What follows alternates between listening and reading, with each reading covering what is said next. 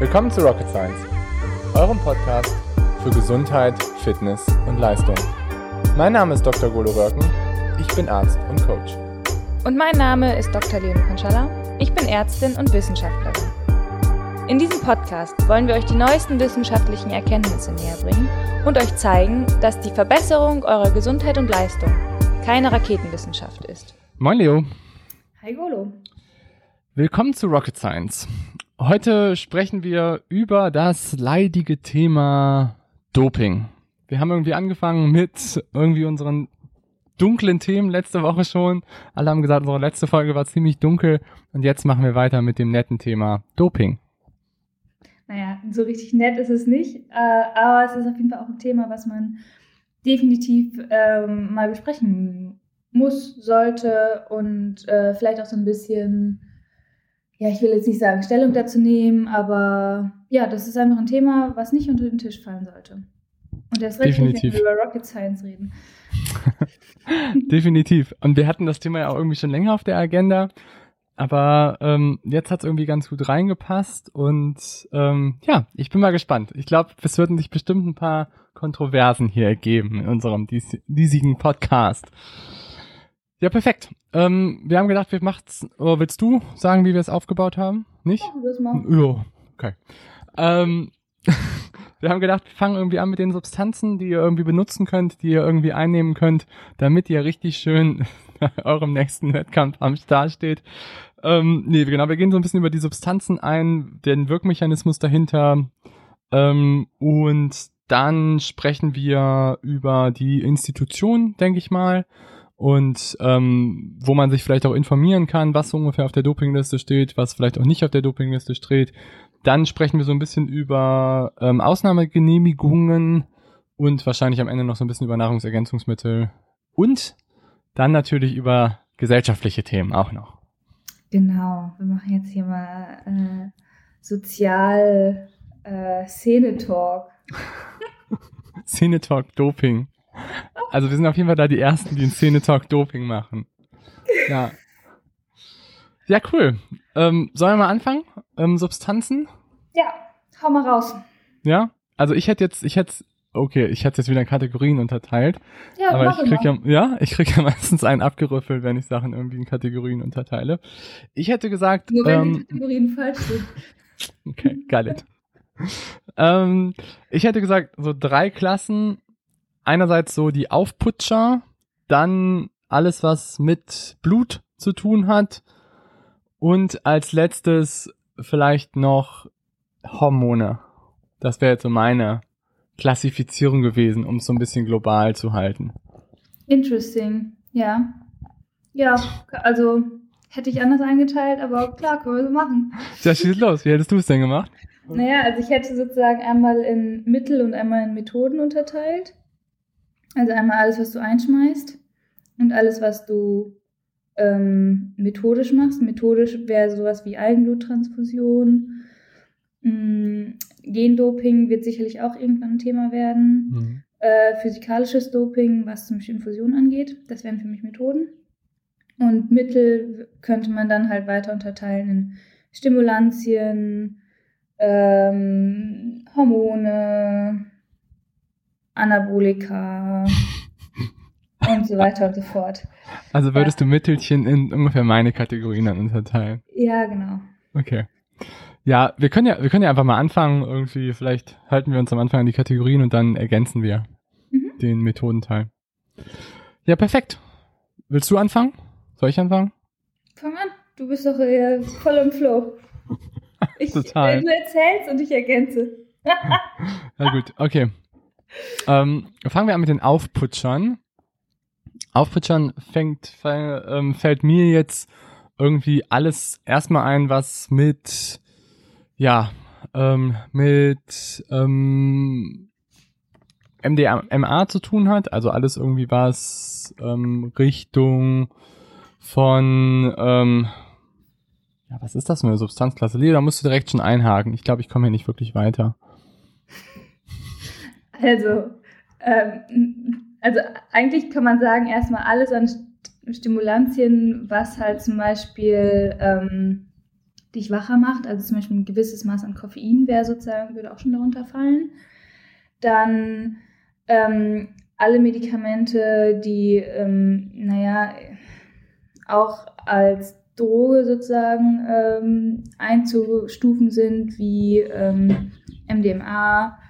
Ähm, und ich glaube, das geht zu tief in das, in das wirklich Dark ähm, der Medikamente.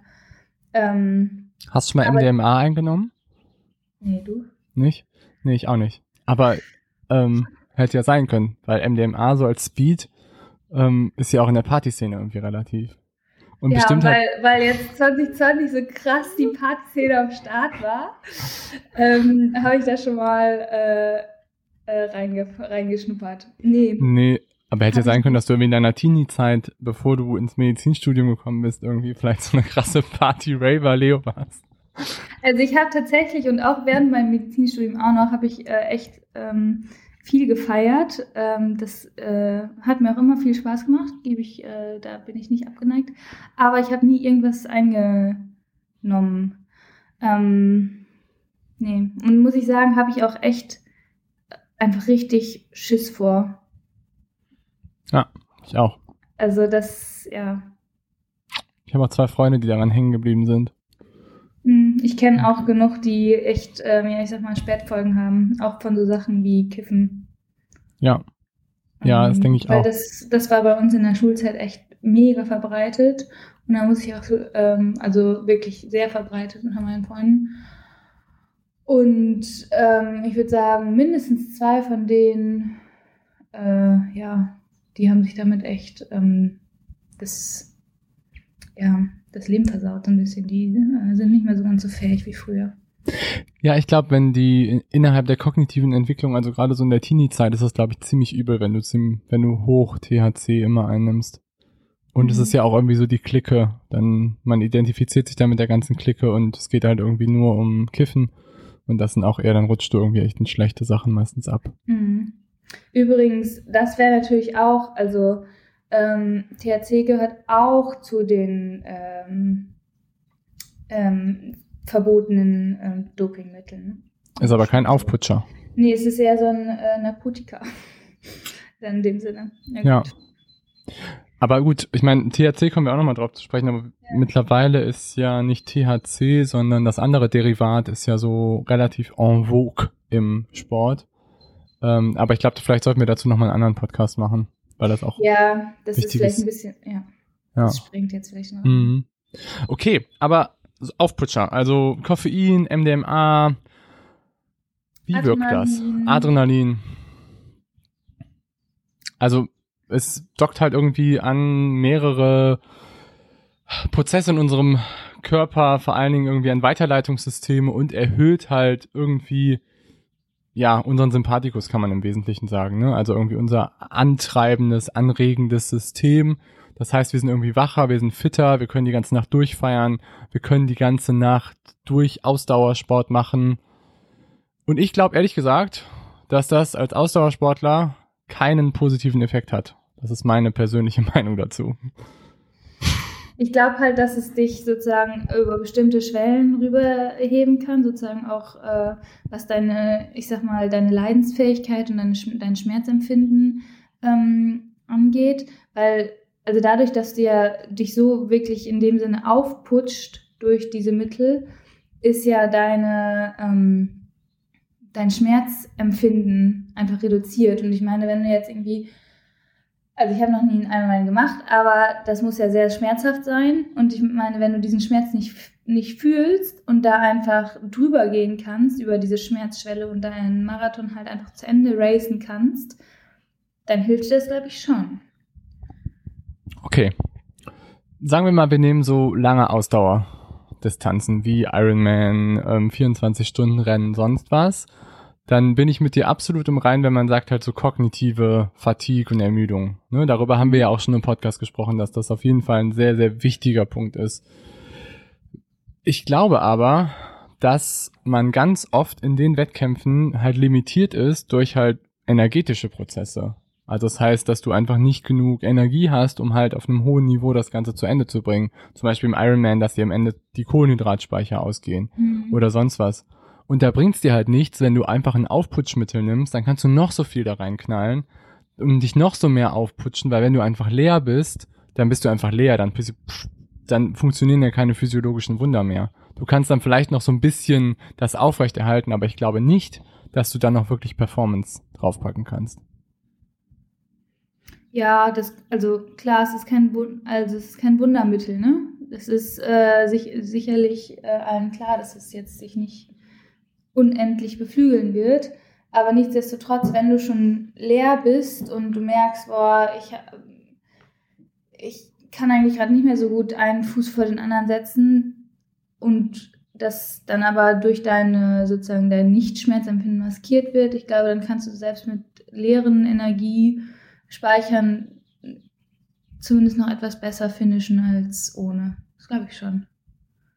Also so Okay. stelle ich es mir zumindest vor. Ja, So, Punkt. Also können, wir können natürlich nicht jetzt irgendwie, wir können jetzt hier keine eigenen Erfahrungen äh, äh, bieten, aber so stelle ich es mir zumindest vor, dass es so wirken könnte. Naja, ich kann also schon, wenn man jetzt irgendwie, ich sag mal, Koffein oder sowas nimmt man ja schon auch in relativ hohen Dosen manchmal in Wettkämpfen. Und Mhm. ähm, da kann ich schon sagen, dass es da absolut so eine Art Sweet Spot bei mir gibt. Also auch ähm, an dem Punkt, wo es halt einfach dann nicht mehr gut ist, dann einfach irgendwie noch ein Gel mit Koffein oder sonst was einzunehmen. Also ich habe da, ich limitiere mich da schon auch im Wettkampf, dass ich sage nicht mehr als das, weil ich halt sonst auch negative Effekte dabei feststelle. Ja, weil Koffein hat natürlich auch negative Effekte, nicht nur positive. Ne? Das ist dann, also wenn du dann die ganze Zeit nur noch aufs äh, Scheißhaus rennst, äh, dann hast du auch irgendwie nichts, nichts gewonnen. Aber ich glaube, wenn du jetzt wirklich so was krasses wie MDMA oder, oder andere Stimulantien einnimmst, äh, weiß ich nicht, wie viel das maskieren kann. Vielleicht. Im Hinblick auf MDNA, glaub, MDMA, glaube ich, muss man über eine Sache noch sprechen, was eine sehr ähnliche Substanz ist wie MDMA.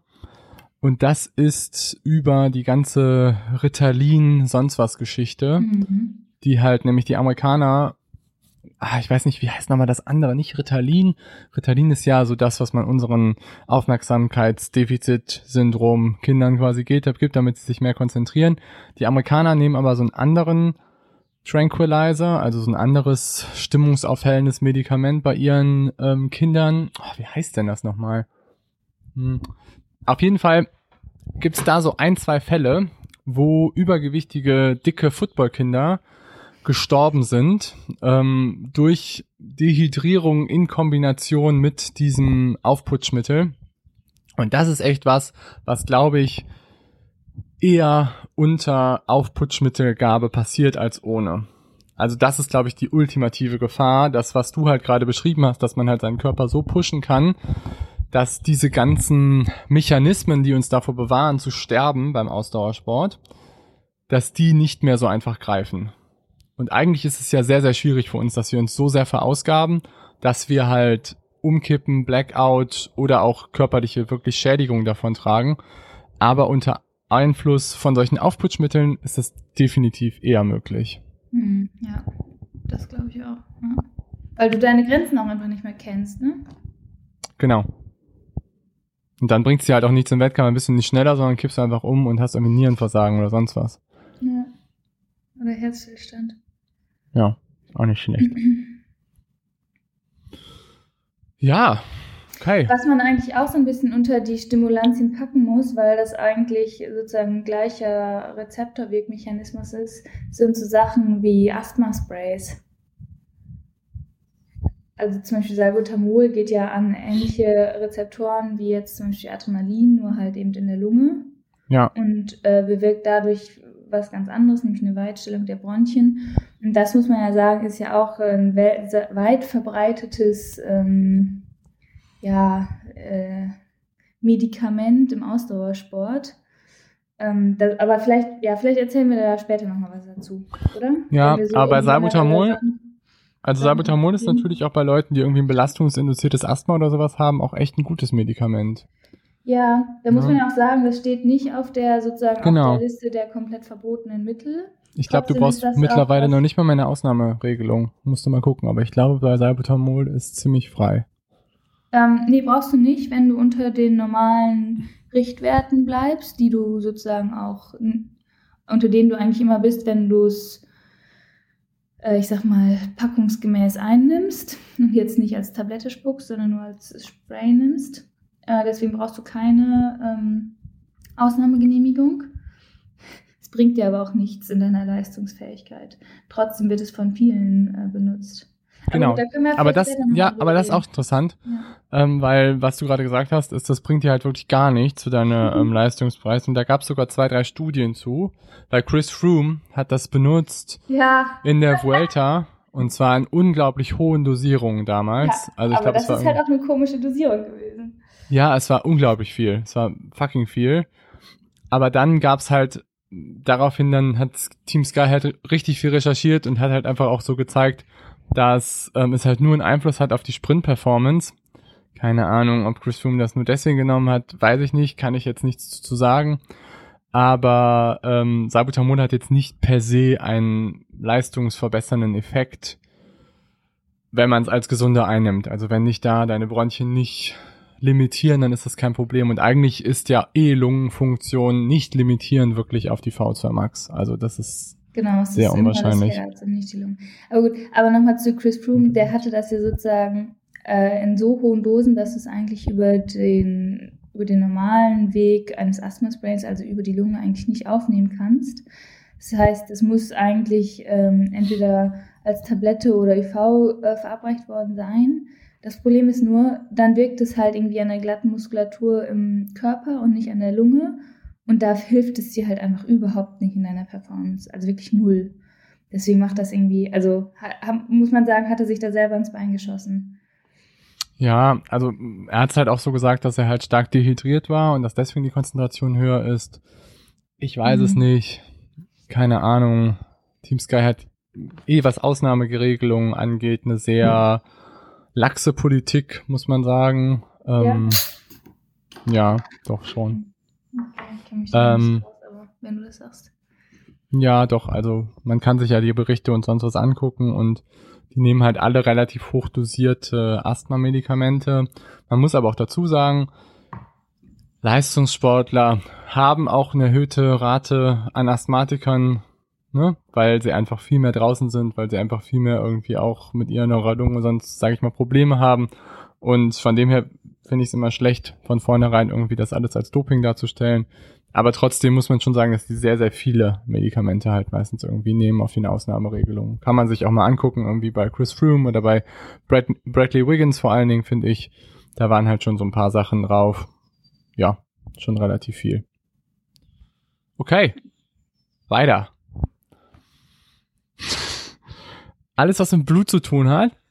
Hm, Willst du das mit den Mitteln schon abschließen? Wie alles, was mit Blut zu tun hat, ist für mich auch Mittel. Das wäre für mich jetzt Methode. Ja? Und Epo? Naja, das ist ja ein Mittel, was du ein, einwirfst. Und das hat keinen Effekt aufs Blut?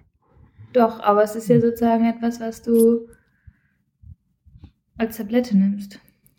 Also kein Mittel. Doch, ein Mittel. Aber hat auch mit Blut zu tun. Ja. Oh Mann, okay. Ja, meine Kategorisierung ist auch nicht, auch nicht astrein. Ich gebe es zu. Okay, mir ist egal. Wir können auch anfangen mit Bluttransfusion. Nee, wir Das bleiben ist ja auch bei wieder- den Mitteln. Ja, okay, erstmal bei den Mitteln. Okay, also Epo. Alles, was mit Epo zu tun hat. Genau, Das ist also schon vielleicht eine eigene Kategorie. noch einmal EPO, was das überhaupt ist. Es ähm, stimuliert praktisch die ähm, Bildung von neuen roten Blutkörperchen. Äh, das ist ein Hormon, was wir sonst auch in der, in der Niere selber herstellen und ausschütten. Das heißt, es ist was körpereigenes. Aber es wird halt auch nur eben hergestellt, wenn wir Bedarf haben. Und nicht über den Bedarf hinaus. Und was jetzt Aber ich glaube, das wird immer hergestellt ein bisschen, ne? Genau, aber, aber nur so, dass wir sozusagen unseren eigenen ähm, Wert an roten Blutkörperchen sozusagen im, in der Balance halten. Und kann man das gut nachweisen? Wenn man das ähm, fälschlicherweise einnimmt? Naja, das Ding ist ja halt eben, dass es ein, ähm, ein körpereigenes eine körpereigene Substanz ist und dann weißt du ja eigentlich theoretisch nicht, ist das jetzt dein eigenes oder ist das zugeführt. Und deswegen musst du da theoretisch äh, halt darüber gehen, wie ist der HB? Also wie ist dein Wert an roten Blutkörperchen? Ist der unnormal hoch oder ist der eher normal? Ja, genau. Und ähm, das ist halt so ein bisschen die Krux dabei, dass es mit der Nachweisbarkeit so ein bisschen schwierig ist. Aber es hat Und- halt auch einfach extrem gute Wirkung. Ja, ich weiß es nicht. Ich bin da auch mittlerweile skeptischer geworden. Also, ähm, Wieso? Es hat, es hat ja schon eine gute Wirkung, indem es echt die, die Hämatopoese wahnsinnig gut antreibt, weil es ist ja einfach auch ein körpereigener Stoff. ja, ja, das schon. Das will ich nicht sagen, dass es keine gute Wirkung hat. Aber nochmal, ähm, vielleicht vorher, ähm, genau, EPO ist, glaube ich, irgendwie Ende der 80er Jahre auf den Markt gekommen und war sehr, sehr lange Zeit einfach nicht wirklich nachweisbar. Genau aus dem Grund, den du gerade geschildert hast. Es ist halt ein körpereigenes Hormon. Deswegen kannst du halt nicht einfach direkt sagen, okay, es ist halt irgendwie in deinem Blut und das ist halt irgendwie jetzt Doping, sondern es war halt sehr, sehr schwierig, das halt wirklich nachzuweisen. Und ich glaube, ich glaube 2005 oder so gab es, glaube ich, den ersten richtigen irgendwie EPO-Test, der irgendwie sich aber auch mit irgendwelchen, du musst halt dann irgendwelche Substanzen dazuführen, ähm, an die sich dann irgendwie deine Testsubstanz halt irgendwie dran dockt, damit du das halt nachweisen kannst. Und daraufhin sind dann halt aus EPO ganz, ganz, ganz viele verschiedene Stoffe wieder entstanden. Und ähm, es gibt mittlerweile irgendwie, weiß ich nicht, inhalatives EPO, glaube ich, was Cera ist. Und da gibt's halt tausend verschiedene Substanzen, die halt aber alle an dem ähnlichen Wirkmechanismus halt irgendwie andocken. Und aber es ist immer noch nicht ganz einfach, EPO so einfach festzustellen oder beziehungsweise wenn man halt ein Mittel einnimmt, was die Hämatopoese stimuliert, das ist immer noch nicht ganz einfach, das irgendwie darzustellen.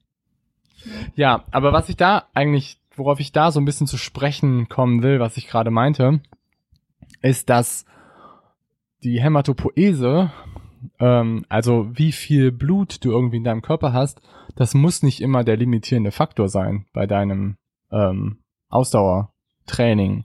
Und wenn das nicht der limitierende Faktor ist, dann kannst du noch so viel EPO einnehmen, dann bringt dir das einfach nichts. Also es ist nicht per se leistungssteigernd bei jedem. Das ist eher das, was ich damit sagen will.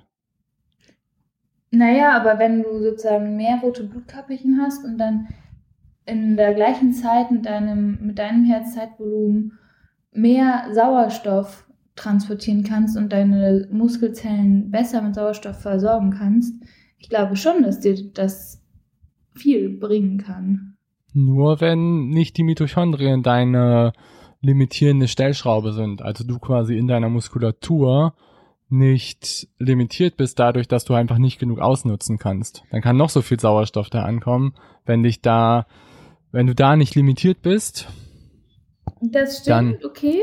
Du musst sozusagen auch die Abnehmer für den Sauerstoff haben, aber dass du die mitochondriale äh, Verarbeitungsmasse sozusagen gesättigt hast, das musst du ja auch erstmal schaffen. ja, stimmt. Das Klar. ist jetzt auch wirklich, also da, das ist, glaube ich, relativ schwer zu schaffen.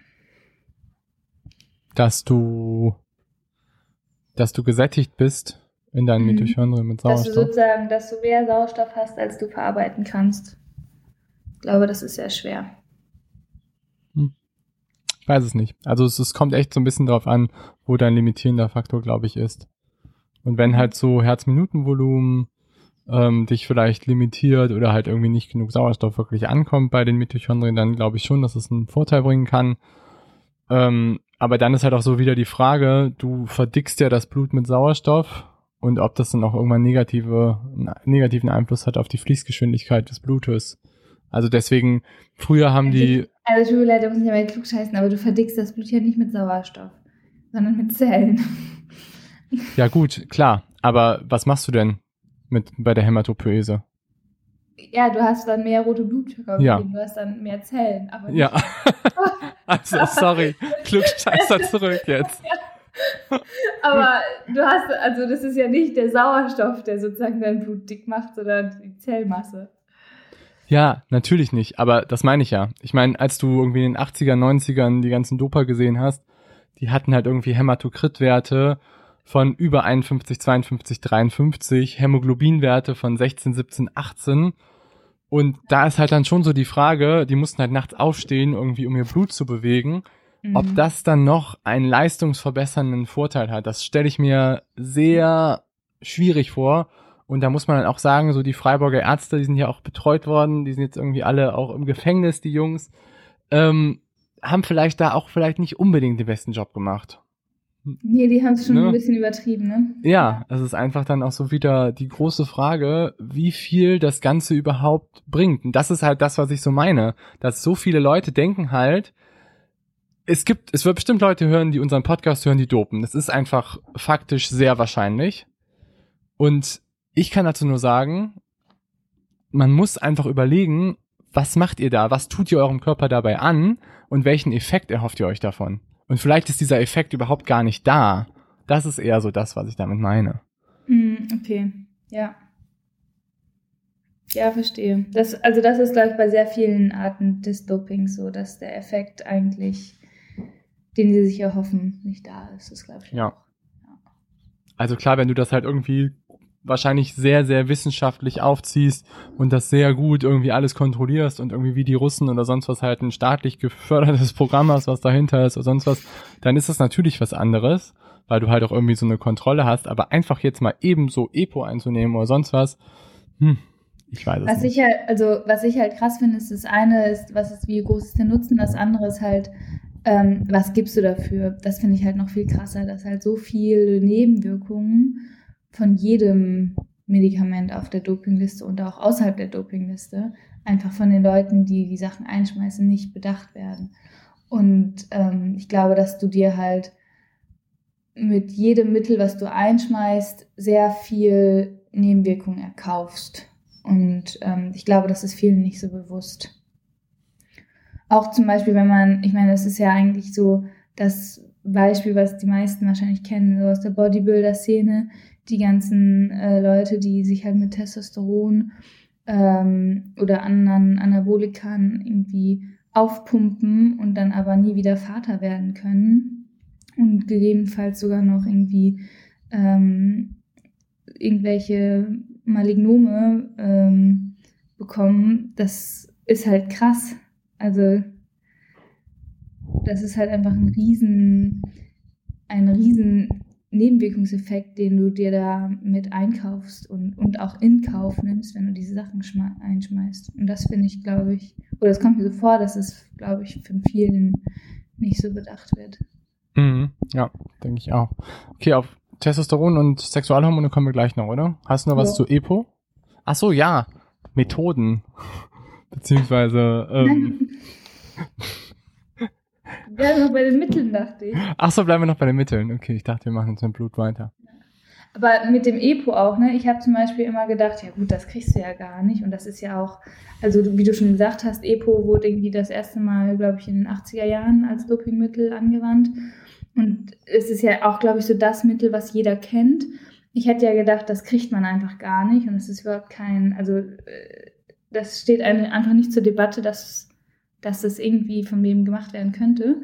Und da gab es ja jetzt aber leider einen Fall, der uns alle ja auch irgendwie ziemlich ähm, betrifft.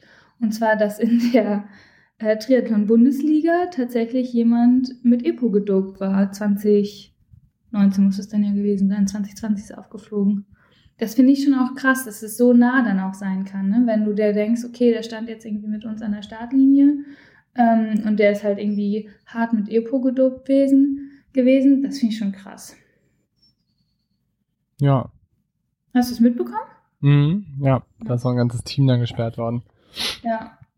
Ja, aber da gibt es auch noch so eine andere Studie, dass irgendwie, ich glaube, jeder vierte oder fünfte Ausdauersportler schon mal darüber nachgedacht hat und dass jeder zehnte auch weiß, dass er etwas Unerlaubtes einnimmt. Also es ist schon relativ viel. Ja, ja, also das ist schon relativ, viel. ziemlich, ziemlich viel. Ja. Ne? Es ist richtig viel. Was, also was Leute so machen. Und wie viele Leute was machen. Mhm. Aber ich meine, Epo ist jetzt nicht, dass ich, keine Ahnung, Ibuprofen nehme. Das finde ich halt einfach so krass. Nee. Stimmt. Ja. Sollen wir jetzt zu, ähm, sollen wir jetzt nicht weiter über Blut sprechen, Leo? Ja, okay, machen wir halt jetzt Blut. Weil das geht ja schon in die ähnliche Richtung, dass man halt jetzt sagt, okay, eine andere Methode ist halt noch, dass man einfach sein Blut vorher rausnimmt und dann halt ähm, damit seine Hämatopoese anregt, also seine Blutbildung, dass man halt vorher was Blut, Blut spendet, aber den Beutel dann bei sich zu Hause im Kühlschrank aufhängt und dann kurz vor dem Rennen das Ganze sich wieder zuführt. Aber man muss dazu sagen, das ist auch nicht ganz so unaufwendig, weil zu Hause bei sich. Das klingt jetzt bei dir sehr einfach. zu Hause bei sich im Kühlschrank aufhängen ist dann nämlich nicht. Nee. Weil du brauchst halt schon irgendwie eine gute Blutbank, die das für dich lagert und am besten so inkognito, weil ich glaube, wenn du beim UKE oder so anrufst und fragst, hm, Leute, könnt ihr vielleicht nach dem Blutspenden mein Blut aufbewahren und dann am 26. August mir das bitte wieder zurückinfundieren? Ich glaube, dann fällt das vielleicht auch auf. Könnte sein. Ja, also vielleicht, vielleicht erklären wir einmal kurz, was, also sozusagen die, du hast ja schon gesagt, wenn du jetzt Blut abnehmen lässt, äh, dann hast, dann merkt erstmal deine Niere, okay, ich habe jetzt irgendwie einen Verlust an Rotblutkörperchen, jetzt produziere ich nach. Das ist ja schon mal erstmal gut. Und wenn ich dann sozusagen noch den Move mache, mir die 500 Milliliter oder wie viel ich da sozusagen abnehmen lassen habe, mir kurz vor dem Wettkampf wieder zuführe, dann habe ich am Wettkampftag natürlich eine viel größere Menge an roten Blutkörperchen und damit eine viel größere Menge an Sauerstofftransportern, die meinen ganzen Körper mit Sauerstoff versorgen können. Ähm, das ist natürlich irgendwie total toll, weil ich habe halt pro ähm, Schlagvolumen, ähm, was mein, das mein Herz sozusagen auswirft, habe ich mehr Sauerstofftransporter, die halt, die mir helfen. Das ist toll, aber ähm, dass das Ganze halt irgendwie nicht so, ich sag mal, nicht so easy ist mit ähm, mal eben abnehmen und im Kühlschrank lagern, das sollte halt auch allen klar sein. Und bitte, also wir wollen hier keine Doping-Anleitung geben oder irgendwas. Das ist nicht möglich. Man kann das nicht einfach im Kühlschrank lagern. ja doch, lagern kann man das schon.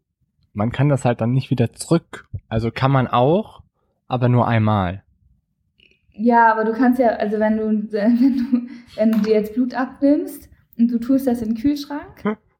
einfach so, dann zerfallen halt auf Dauer die ganzen Blutzellen.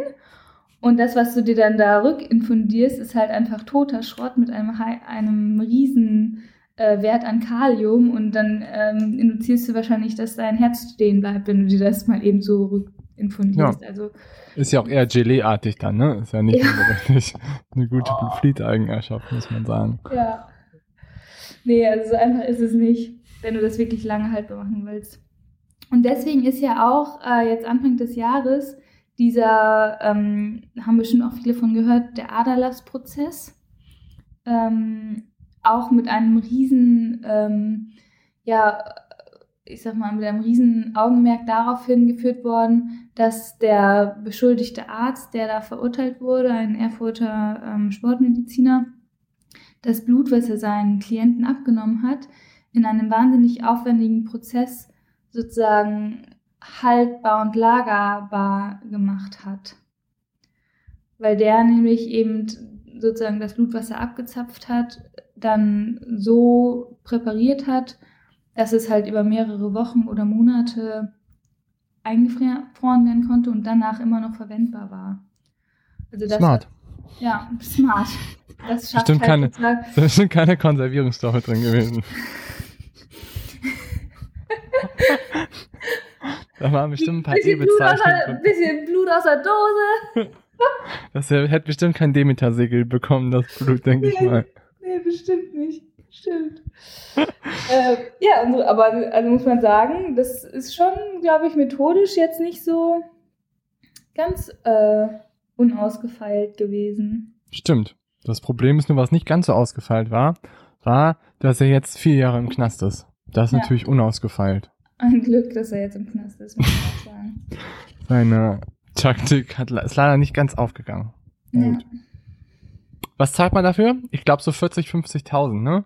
Kostet das? Nee, das, also ich weiß nicht, diese Zahlen, wer weiß, ob die wirklich alle stimmen, ne? aber es war wohl so, dass bei dem der, der, dieser Erfurter Arzt hat sozusagen pro Klient, den er betreut hat, eine sozusagen eine Betreuungspauschale von 5000 Euro genommen, wo ich mir erstmal gedacht habe, so, okay, ist eigentlich What? gar nicht so viel dafür, dass der da irgendwie die, den Leuten sonst was äh, Kriminelles, ähm, ja, also aufbereitet. Ähm, und dann hat er halt wahrscheinlich irgendwie so sozusagen diese ganzen Auslagen und so bezahlt bekommen. Also wenn er irgendwie zu irgendwelchen WMs oder Olympischen Spielen oder sowas geflogen ist, dann wird er das sicherlich da auch abgefordert haben. Ja. Aber das ist schon echt Budget. Also Das ist schon sehr günstig. Ja, wer Ja, weiß, ob das stimmt. Ne? Ich glaube, es ging halt in diesem, in diesem ähm, Verfahren auch darum, ob das jetzt gewerbsmäßig war oder nicht. Und vielleicht hat er deswegen die Preise nochmal angepasst. Hat vielleicht ein Kleingewerbe damit angemeldet. Können da immerhin vier, vier Kunden machen, um das steuerfrei zu machen. Wie, viel, wie viele Athleten hatte der denn? ähm, oh, das waren irgendwie, ich glaube, der ist jetzt in 23 Fällen schuldig gesprochen worden. Also sozusagen von 23 Athleten weiß man. Aber ganz ehrlich, da sind doch bestimmt noch mehr dahinter.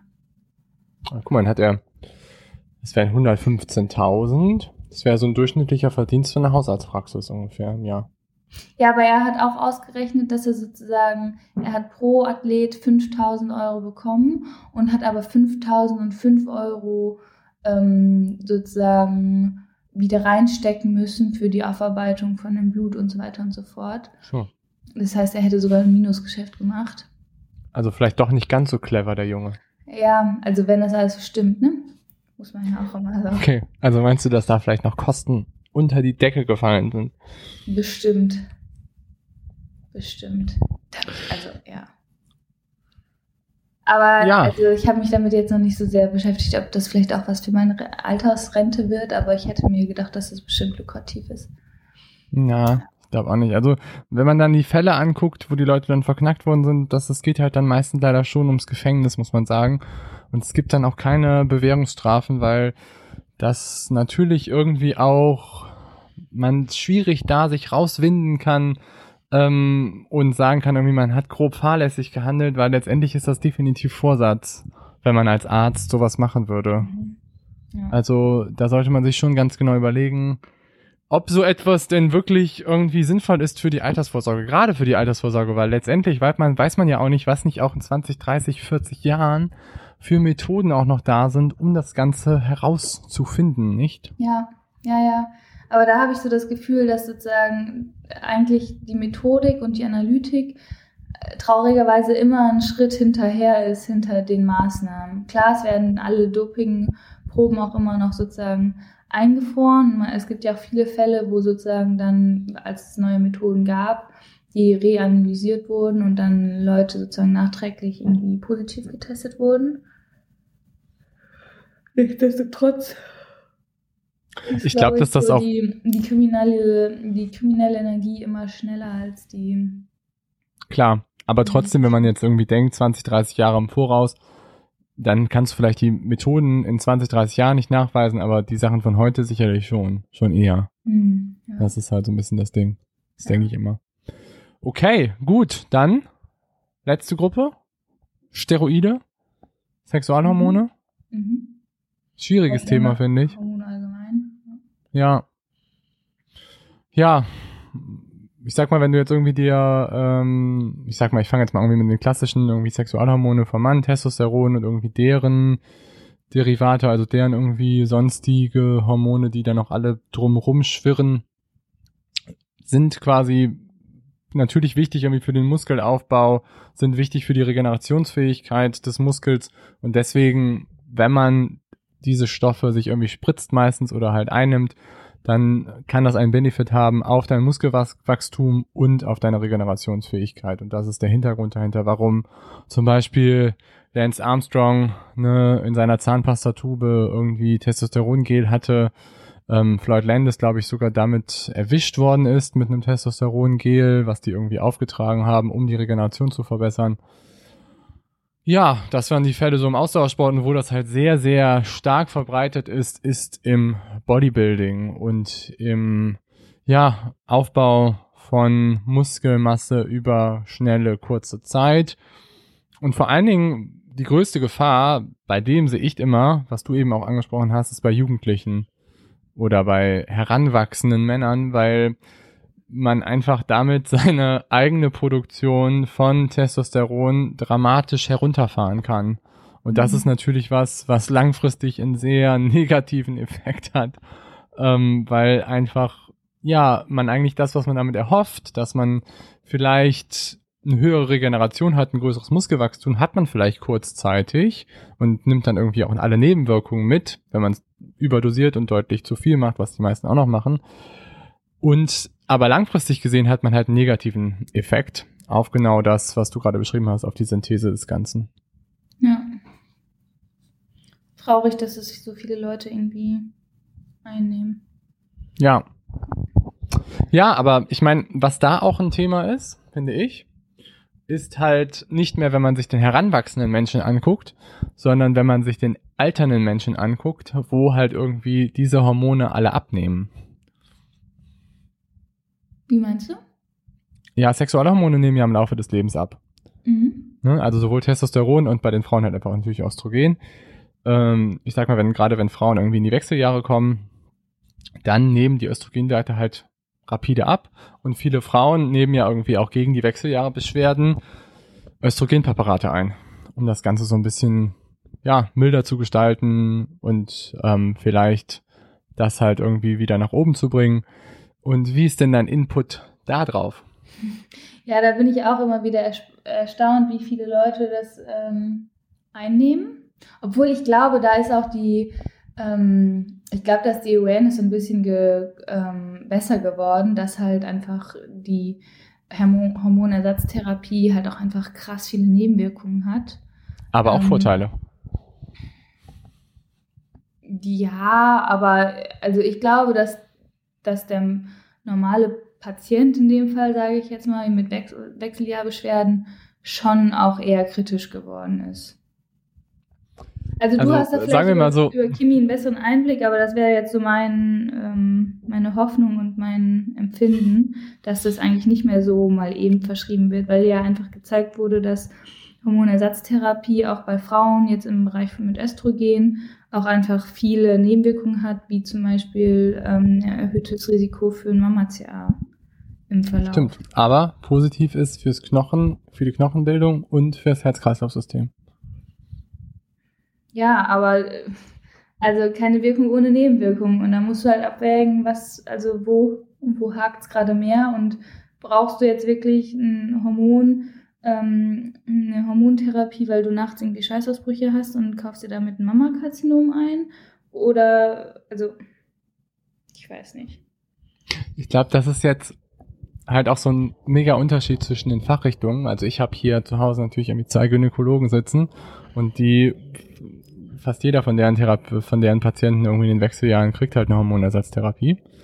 Muss man einfach mal so sagen. Ähm, weil halt einfach auch ja, vor allem mein Schwiegerpapa halt mega davon überzeugt ist, dass es halt gut ist für Knochenwachstum, weil halt sonst viele einfach auch mit einem Oberschenkelhals oder sonst was sich halt später vorstellen und wegen den positiven Wirkungen aufs Herz-Kreislauf-System. Aber klar, das Risiko wird halt für einige Karzinome wird halt erhöht. Ja. Und also was willst du jetzt genau sagen? Nein, ich wollte nur deinen Input haben, wie du das siehst auf Performance Benefits. Oder ob du das kritisch siehst, dass vielleicht dann auch. Es hat, wird definitiv auch einen Performance Benefit haben, denke ich, wenn du substituierst. Oder meinst du, oder meinst du, es hat einen Performance Benefit oder meinst du, es hat keinen Performance Benefit? Was würdest du denken? Mm, ich glaube tatsächlich, es hat, also naja, das, was du sozusagen an Hormonersatztherapie nimmst, sollte ja eigentlich im physiologischen Bereich liegen. Und deswegen glaube ich eigentlich, dass dein Performance-Benefit nicht wahnsinnig groß sein wird.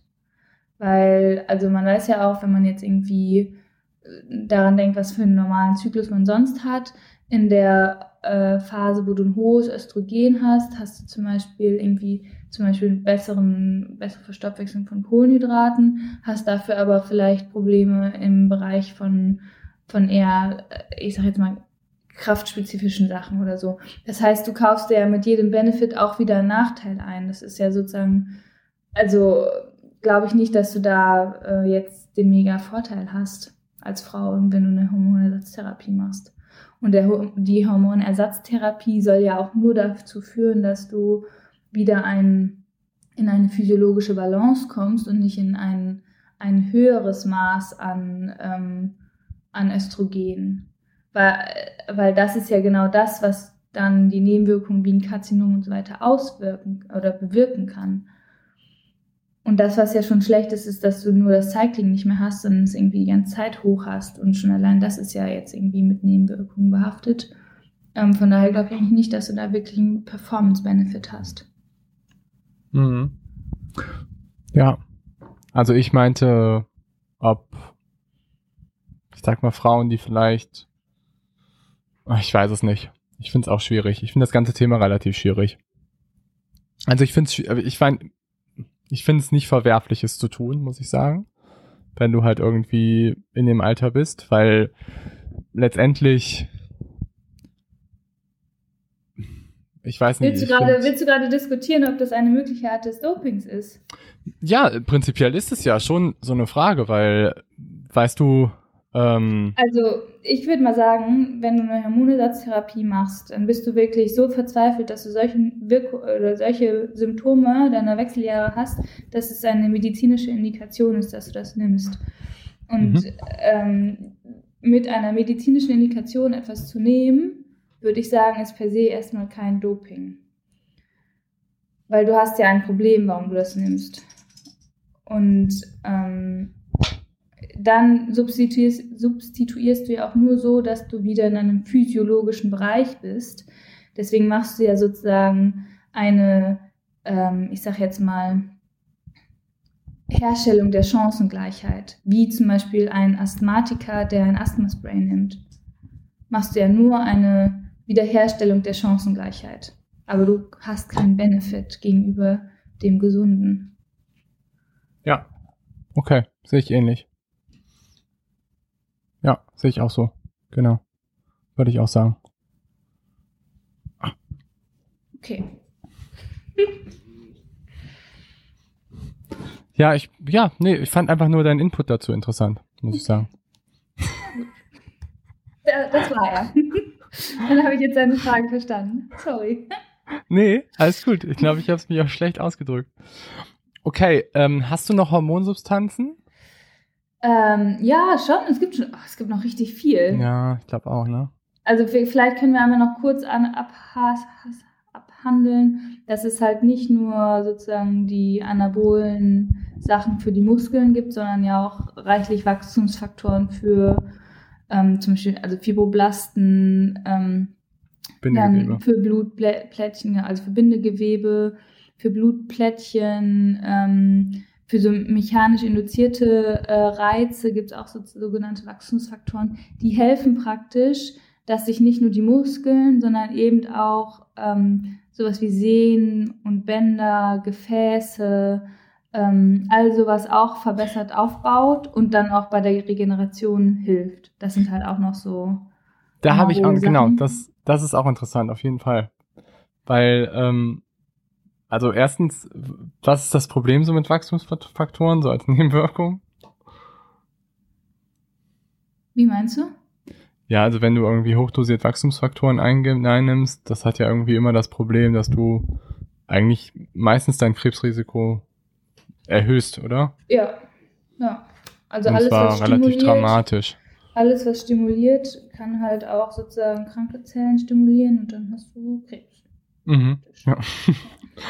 Und dann gibt's ja auch noch sowas, was auch, finde ich, eher in diese Richtung geht, als in die Blutrichtung geht, obwohl es Blut ist. Aber was jetzt mittlerweile viele machen, ist, dass sie Blutplättchen und sowas lokal sich spritzen. Ich weiß nicht, ob du das kennst, bei Verletzungen vor allen Dingen. Okay, aber das ist jetzt ja wieder was anderes als die Wachstumsfaktoren, aber ja. Ja, aber wohl, das ist mhm. wohl, die, ähm, die Idee ist da wohl hinter, was halt im Blut ganz viele Wachstumsfaktoren sind und dass du die halt dann da lokal anlagerst bei Verletzungen. Bei Sehnenrupturen oder sowas wird das mittlerweile relativ häufig gemacht.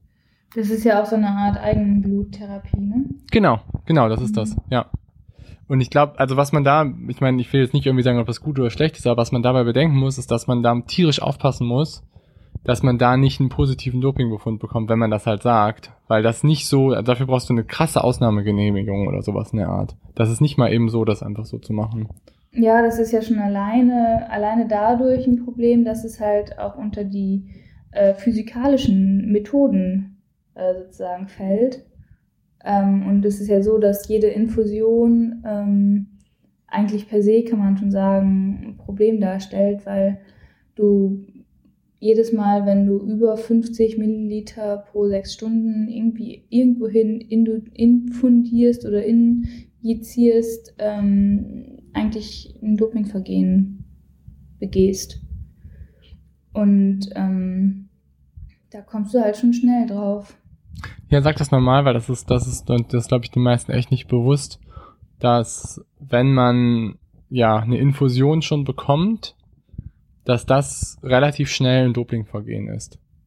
Genau. Also wenn du sozusagen irgendwas in deine Vene ähm, spritzen lässt, infundieren lässt, ähm, ist das praktisch eine, eine physikalische Methode, ähm, die sich auf dein, als allererstes auf dein Blutvolumen auswirkt ähm, und dann natürlich je nachdem, was du sozusagen spritzt, halt dann auch auf viele andere Sachen noch.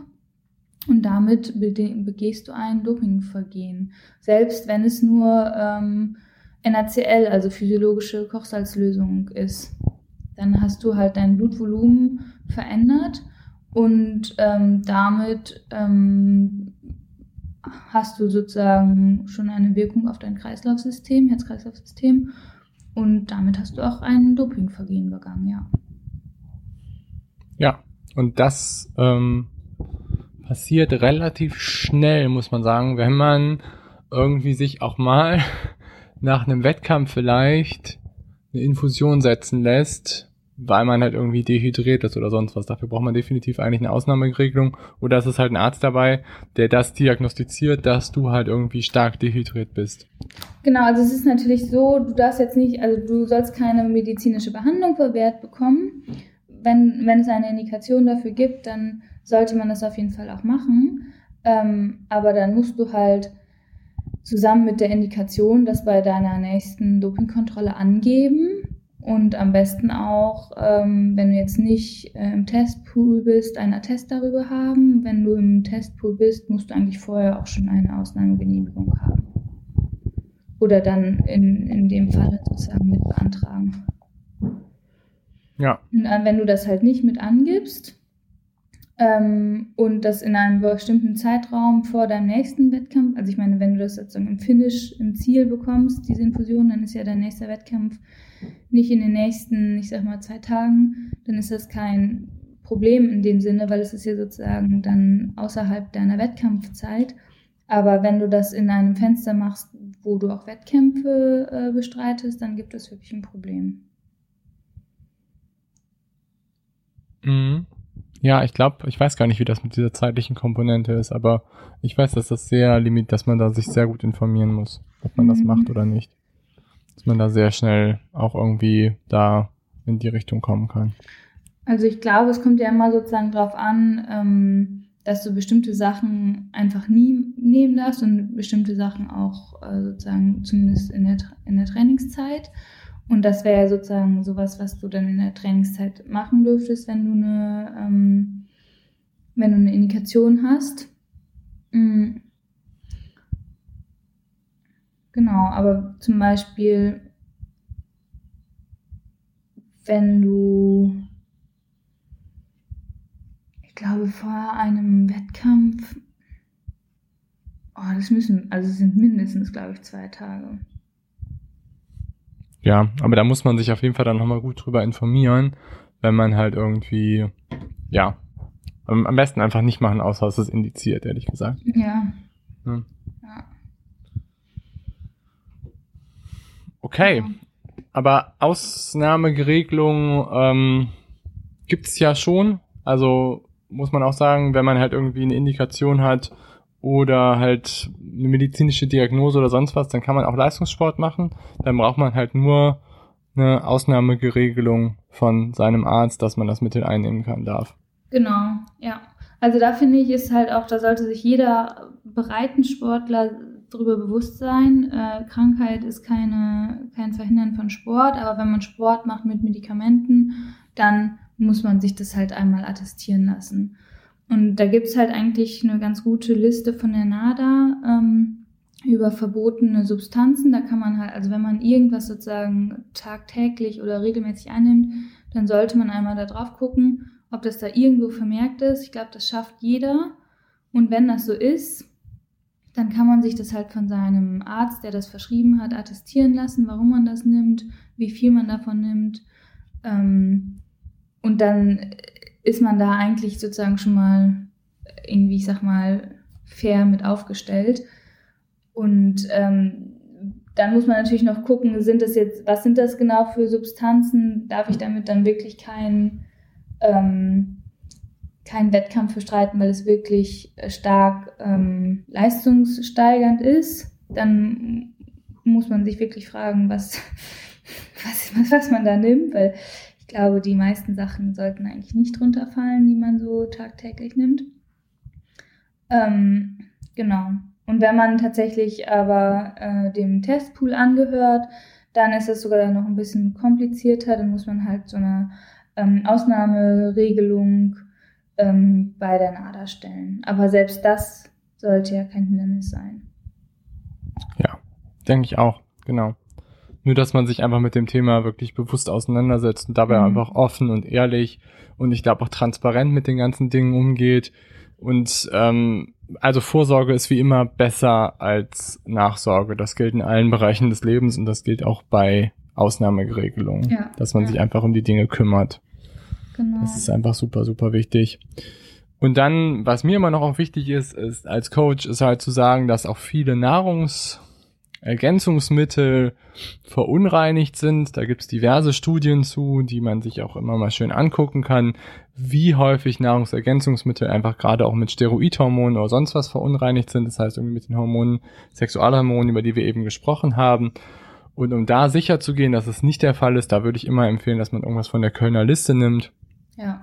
Wo man einfach sehr sicher sein kann, dass die Sachen getestet worden sind und dass halt keine Verunreinigung durch Hormone oder sonst was stattfindet. Ja, und um da mal so eine Hausnummer zu nennen, also ich glaube, das war 2018, da hat die IOC eine Untersuchung gemacht, dass 15 Prozent aller Nahrungsergänzungsmittel mit Anabolika verunreinigt waren. Und 15 Prozent ist halt einfach krass viel. Das ist halt einfach jedes Sechste. Ja. Also genau. wenn, wenn man sich jetzt vorstellt, äh, ey, keine Ahnung, ich gehe zu Butni in diese äh, immer wachsende Abteilung an Sportsupplements und wenn man da mal durchzählt, 1, 2, 3, 4, 5, 6, dann sind das halt einfach irgendwie ganz schön, also ganz schön viele, die sozusagen potenziell verunreinigt sind, die da stehen.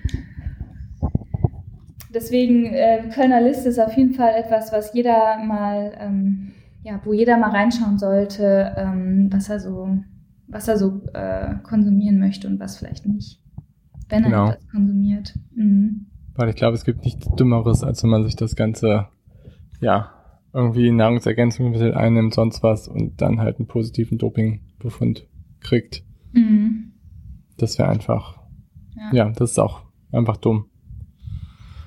Ja. Okay. Letzter Punkt. Oder hast du noch was zu Substanzen, Methoden, sonst was? Also es gibt ja noch viele andere Substanzen, aber vielleicht, also vielleicht, weiß ich nicht, ob das lohnt sich, glaube ich, nicht, das alles so durchzusprechen noch. Diuretika sicherlich noch ein Punkt. Ja, das ist aber so ähm, Demas Demaskierung ja eher, ne? Genau. Dass man, ja. es gibt natürlich auch alle so Substanzen, die mit denen man probiert halt das Ganze wieder zu so darzustellen, dass man das Ganze halt nicht hat und das ist auch alles mhm. verboten. Ja. Recht. Ja. Ja. Ähm, ja, ich glaube, also ich, letztendlich die Mittel, ähm, ich weiß nicht, die sind so uferlos, wenn man da wirklich äh, interessiert dran ist, was es alles für den letzten Shit gibt. Da sind wir wahrscheinlich auch nicht die, recht, die richtigen Ansprechpartner, oder ich zumindest nicht. Ich kenne mich ja jetzt nicht so aus. Ähm, ja, Was ich ich eher noch spannend finde, ist eigentlich so, wie das Ganze sich auf unseren Sportalltag auch auswirkt. Und ähm, genau, also ich wollte die Frage stellen, so, wie stehst du denn zu dem Thema Doping? finde ich total spannend. Nee, ehrlich gesagt, ähm, ist es für mich einfach nicht ähm, etwas nicht Nachvollziehbares. Weil ähm, ich verstehe nicht, wie man sozusagen, wie man auf Grundlage einer Substanzeinnahme ähm, Siege feiern und genießen kann und sportliches Errungenes feiern kann. Und das widerspricht sich einfach komplett dem Bild, was ich vom Sport habe und warum ich gerne Sport mache. So, das ist ja irgendwie, das hat was mit meinem Körper und meiner eigenen Leistungsfähigkeit zu tun und dann auch vielleicht mit guten Ergebnissen, die ich ja selber mir erarbeitet habe. Ähm, und darüber freue ich mich dann. Aber wenn ich weiß, dass ich mir die erschlichen hätte, ähm, das finde ich ein ganz komisches Gefühl. Das ist halt bescheißen. Das ist so wie Abschreiben in der Schule. Das macht man halt nicht. Ja, sehe ich auch so. Und das Problem dabei ist dann noch zusätzlich, das ist nicht nur Abschreiben und Bescheißen, sondern das ist halt auch noch äh, Raubbau am eigenen Körper.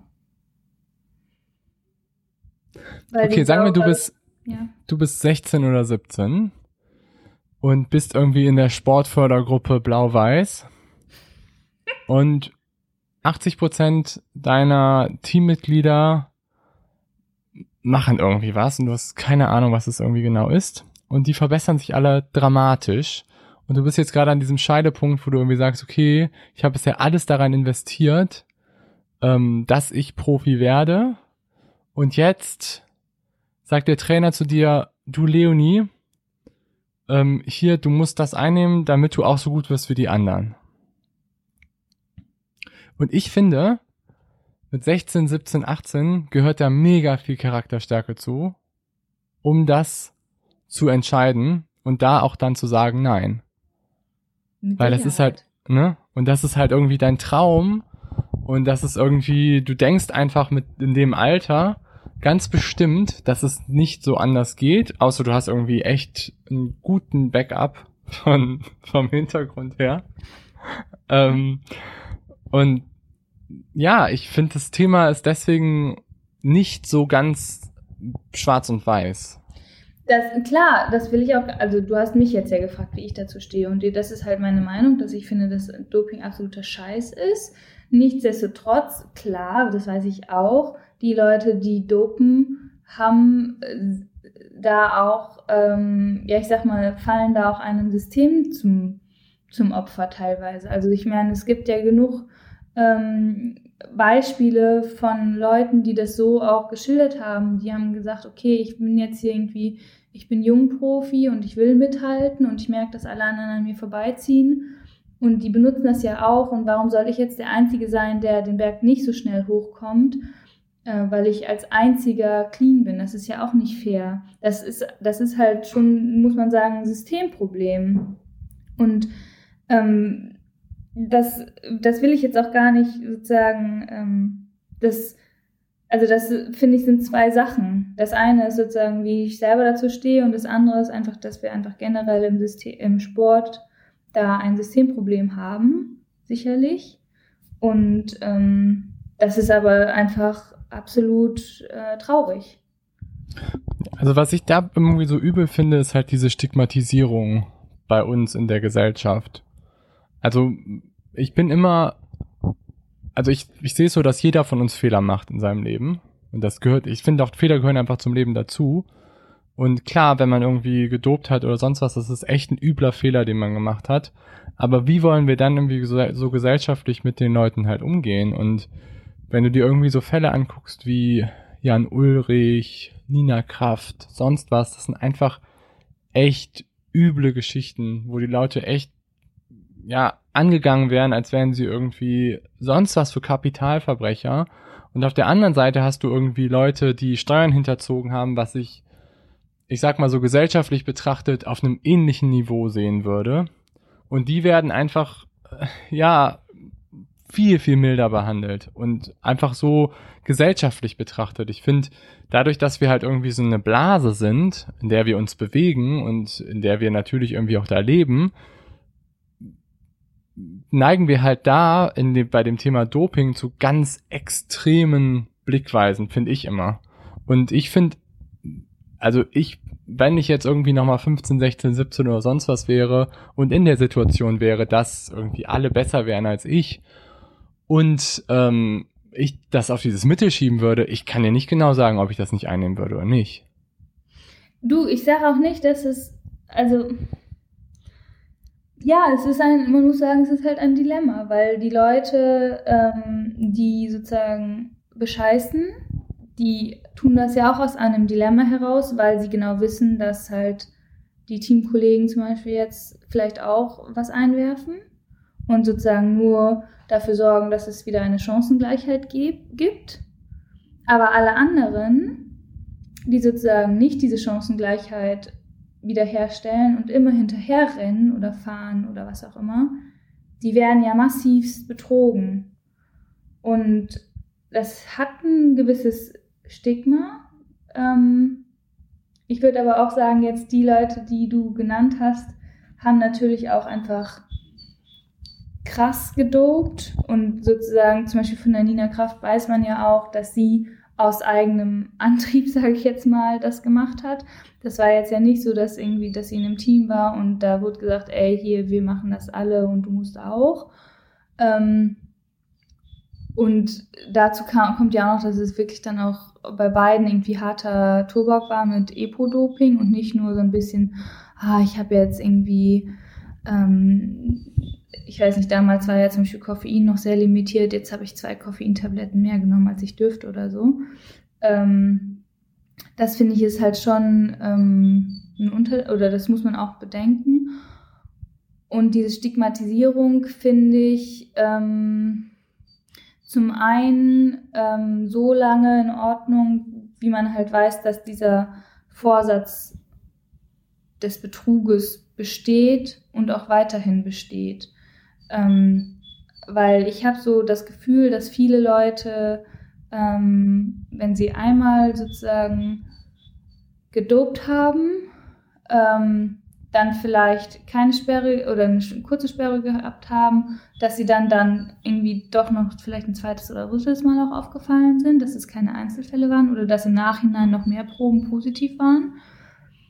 Und das ist ja einfach, das ist eine organisierte, ähm, ein organisierter Betrug über einen langen Zeitraum, den ich finde, den es auch zu stigmatisieren gilt. Ähm, wenn er so ausgeklügelt und ausgereift ist. Nichtsdestotrotz muss man ja irgendwo den Punkt finden, okay, jetzt haben die Leute irgendwie Reue gezeigt, ihre Strafe abgesessen, ähm, Besserung gelobt und dann muss man wieder, ich sag mal jetzt, äh, vergeben. Ähm, ja, okay, das ist auch so, das muss mir auch und das ist vielleicht auch ein Problem in der Gesellschaft, dass das nicht passiert. Nichtsdestotrotz muss ich einfach sagen, also Doping ist halt einfach, ist halt einfach krass. Es ist halt einfach ein krasses Vergehen an dir selbst und an allen anderen, die mit dir beim Wettkampf sind. Weil jedem Einzelnen, der sonst startet, startet und clean ist, klaust du halt eine Chance und vielleicht auch eine, ein Lebensweg. Wenn du dir überlegst, wie viele Leute vielleicht ähm, oder wie viele Sportler abhängig sind, zum Beispiel von Erfolgen, Preisgeldern, Medaillen und dann kommen die nicht aufs Podest, weil irgendwie Nummer 1 und Nummer 2 vielleicht gedopt sind und kriegen dann sozusagen keinen Folgesponsorvertrag und müssen einfach aus, dem, aus ihrem Sport, aus ihrer Leidenschaft ausscheiden, obwohl sie alles richtig gemacht haben. Und werden dann irgendwie, weiß ich nicht, fünf Jahre später, äh, ähm, werden dann irgendwelche Dopingfälle äh, bekannt und dann kriegen sie sozusagen nachträglich ihre Medaille. Ja gut, aber fünf Jahre später äh, schreit halt dann auch kein Sponsor mehr, ach ja, dann nehmen wir dich trotzdem, auch wenn du jetzt schon dein Karriereende eingeleitet hast. Und das ist halt einfach so krass, finde ich, daran, dass du, dass du beim Doping dich verrätst und aber auch so viele andere. Und ja, Ja, das, da, da gebe ich dir auch vollkommen recht. Und ich finde auch in der, in der Situation und bei den Wettkämpfen und bei der aktiven Karriere ist das auch total legitim, dass die Leute irgendwie drei, vier Jahre gesperrt werden. Absolut. Ich finde, also mir geht's eher so um die Langzeit, also so das Langzeitding des Ganzen. Oder so einfach, ja, ich habe einfach so das Gefühl, dass ist, glaube ich, einfach so eine generelle Sache, wie wir in unserer Gesellschaft mit Fehlern umgehen und mit Leuten, die irgendwie vielleicht auch Fehler gemacht haben und vielleicht auch gewisse Dinge gemacht haben, die nicht in Ordnung waren. Mhm. Und da wird einfach häufig, ja, gerade das, das Thema Doping wird halt in dem Kontext halt unglaublich stark meines Erachtens nach bewertet. Und ich finde es absolut richtig, dass die Leute drei, vier mhm. Jahre oder sonst was gesperrt werden. Da bin ich komplett bei dir. Und ähm, was ich noch wichtiger finde, ist aber auch, dass das System dahinter, dass die Leute sehr, sehr, sehr stark bestraft werden. Also letztendlich, wenn sich jemand das bei sich selber durchführt und dadurch halt zu Schaden kommt und dadurch vielleicht probiert seine Leistung zu verbessern, das ist auch definitiv, ähm, das ist definitiv verwerflich, aber noch viel verwerflicher ist halt das System, was dahinter steht. steht. Und ja. die gibt es ja, diese Systeme. Oder ja, eben auch die Ärzte, ne? Also das muss man schon sagen, dass die Ärzte da, die es definitiv besser wissen als die Athleten, die halt irgendwie deutlich jünger meistens sind und auch nicht so kompetent, was die Dinge angeht. Die müssen definitiv hart bestraft werden vom Gesetz. Mhm. Ja. Aber da muss man sagen, da wurde jetzt ja mit dem Marc Schmidt, mit diesem Adalas-Prozess auch hoffentlich ein Exempel statuiert. Ähm, aber ja, ich glaube, was halt auch dazu kommt, ähm, ist, dass dieses ganze Anti-Doping-Gesetz ähm, und Kontrollen und so weiter, wenn man mal nachforscht, das ist halt nichts, was jetzt schon so Ewigkeiten in Stein gemeißelt ist.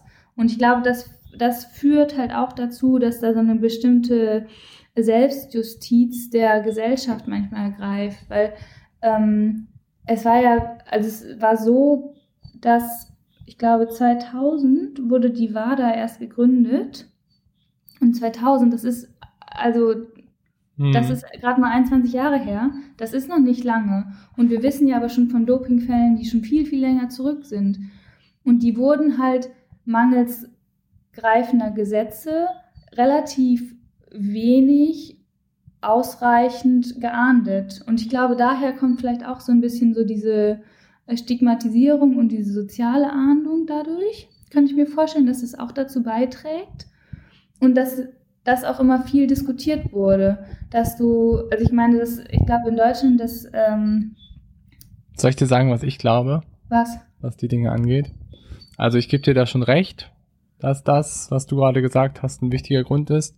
Aber was für andere Leute auch immer noch, glaube ich, ein wichtiger Grund ist, ist, dass die halt sagen, okay, der hat gedopt, und hat sich das quasi erschlichen. Und eigentlich könnte ich das auch, wenn ich das auch einnehmen würde. Glaubst du? Ja, da bin ich hundertprozentig von überzeugt. Dass manche Leute einfach so denken, dass, ich meine, Leute, die gedopt haben und die weit, so weit nach oben gekommen sind, die haben natürlich das Doping gemacht on top auf ihrem Training und die haben trotzdem sich natürlich irgendwie gearbeitet und natürlich haben die vielleicht ein bisschen weniger gearbeitet als die anderen, aber das denke ich auch nicht. Ich denke, die haben genauso hart gearbeitet, haben dann halt noch das Doping on top gemacht. Das ist zumindestens auch irgendwie, wenn man Sachen oder Berichte von den Leuten liest und das glaube ich schon. Und ich glaube, was viele Leute halt denken beim Doping und warum auch, glaube ich, so, eine, so ein Hass dagegen entsteht, ist, weil dann für viele Sportler, die sich einfach so damit konfrontiert sehen, sich ihren Sport wieder so zu legitimieren, dass sie selber wieder ähm, in ihrer, mit ihrer gesellschaftlichen Position wieder sagen müssen, ja gut, der hat ja gedopt, ähm, wenn ich das einnehmen könnte, dann wäre ich genauso gut wie der. Weil gesellschaftliches Sport halt bei uns immer ja noch ein riesengroßes Problem. Viele Leute machen gar keinen Sport und ähm, wollen damit auch nicht beschäftigt werden. Und ähm, für die ist es halt ein einfaches Ding, wenn die sagen, ja, der hat gedopt er hat einfach die Leistung kommt durchs Doping. Das glaube ich halt voll oft, dass das so ein Aber Ding ist. dann müsste es ja theoretisch gar nicht so verschrien sein, sondern müsste es ja die Hemmschwelle zu dopen viel, viel geringer sein, wenn alle Leute so denken würden. Ah, ich dope, dann bin ich auch so gut. Ich glaube, die Leute, die außerhalb von unserer Ausdauer, Ausdauerbubble quasi leben, die Leute, die keinen Sport machen, die sehen das halt so. Die denken halt, wenn ich dope, das heißt irgendwie, dass ich muss gar keinen Sport machen, sondern ich werfe halt die Tabletten ein und bin dann halt so gut, weil ich halt gedopt habe, weil ich mich einfach so nach vorne gebracht habe.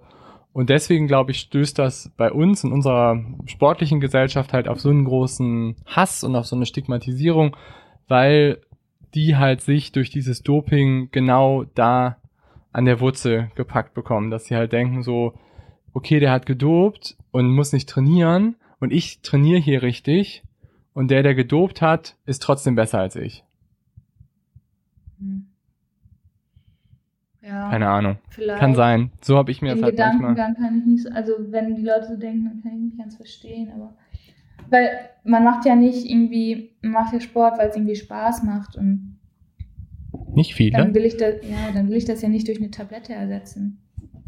Nee, es gibt auch Leute, die haben keinen Spaß beim Sport. Viele Leute haben keinen Spaß beim Sport. Ja gut, aber dann solltest du ja sozusagen, dann, wenn du keinen Spaß beim Sport hast, dann interessierst du dich ja wahrscheinlich auch nicht für deine Leistung. Und dann sollte es dir ja auch egal sein, ob jemand gedopt ist, eine bessere Leistung erbringt als du. Also Doping ist ja schon was sehr leistungsbezogenes. Und wenn man, ja, keine Ahnung. Ich bin kein, ich bin kein tiefgründiger Mensch, was solche psychologischen Gespräche angeht. Ich weiß es nicht. Aber viele Leute fühlen sich auch durch Sportler ähm, negativ beeinflusst, weil sie dann auch selber ihre eigene niedere Existenz, sage ich mal, wieder wiedergespiegelt bekommen. Das ist wirklich so. Das erlebt, glaube ich, jeder, der einfach mal joggen geht. Und wenn man irgendwie jemanden hat, der vielleicht unglücklich ist, der vielleicht irgendwie mit sich selber im Umreinen ist, der vielleicht auch ein, zwei Kilogramm Übergewicht hat, dann erhascht man häufig mal auch irgendwie negative Emotionen von dem und negative irgendwie Dinge, die der einem halt wie quasi widerspiegelt. Und das hat ganz häufig damit zu tun, dass ja, wir uns halt irgendwie immer mit unserem Umfeld vergleichen und wenn wir halt dann so jemanden sehen, der halt irgendwie deutlich fitter ist als wir, das ist halt immer für uns ein negatives, negativer Input.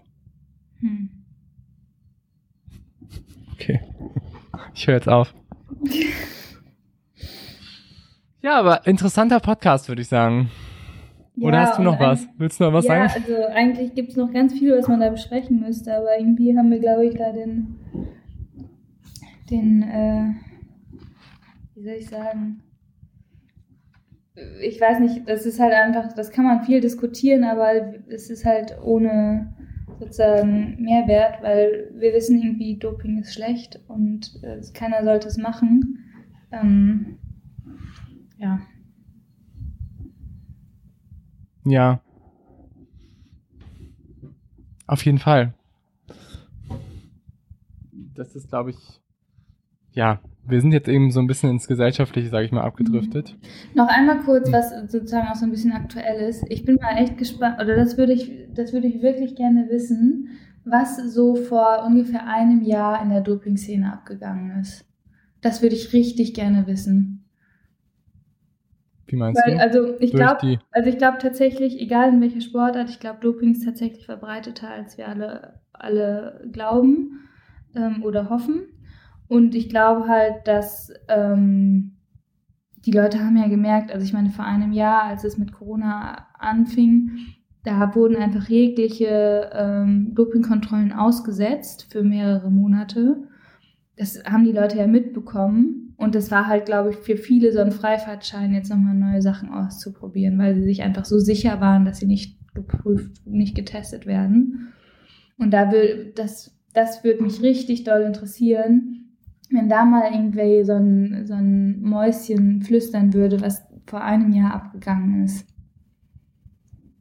Das würde ich richtig gerne wissen. ja, Weil, also ich habe ich hab neulich so ein Webinar von der WADA gehört. Die haben die halt auch ganz offen gesagt, ähm, zwischen äh, Ende, Ende März bis Juni wurde praktisch keine einzige Trainingskontrolle durchgeführt. Egal in welchem Land und egal in welchem, äh, welcher Sportart. Und erst Ende 2020, äh, so Oktober, November, hatten sie wieder ihre normale Schlagzahl an Trainingskontrollen. Mhm. Und das ist halt, also das ist halt krass. Ja, das stimmt. Wir müssen eh nochmal das Thema aufgreifen. Vielleicht auch nochmal mit dem Experten darüber sprechen. Ja. Wie das so aussieht, wie auch vielleicht die Dunkelziffer ist, sonst was. Fände ich schon interessant. Auf Mhm. jeden Fall.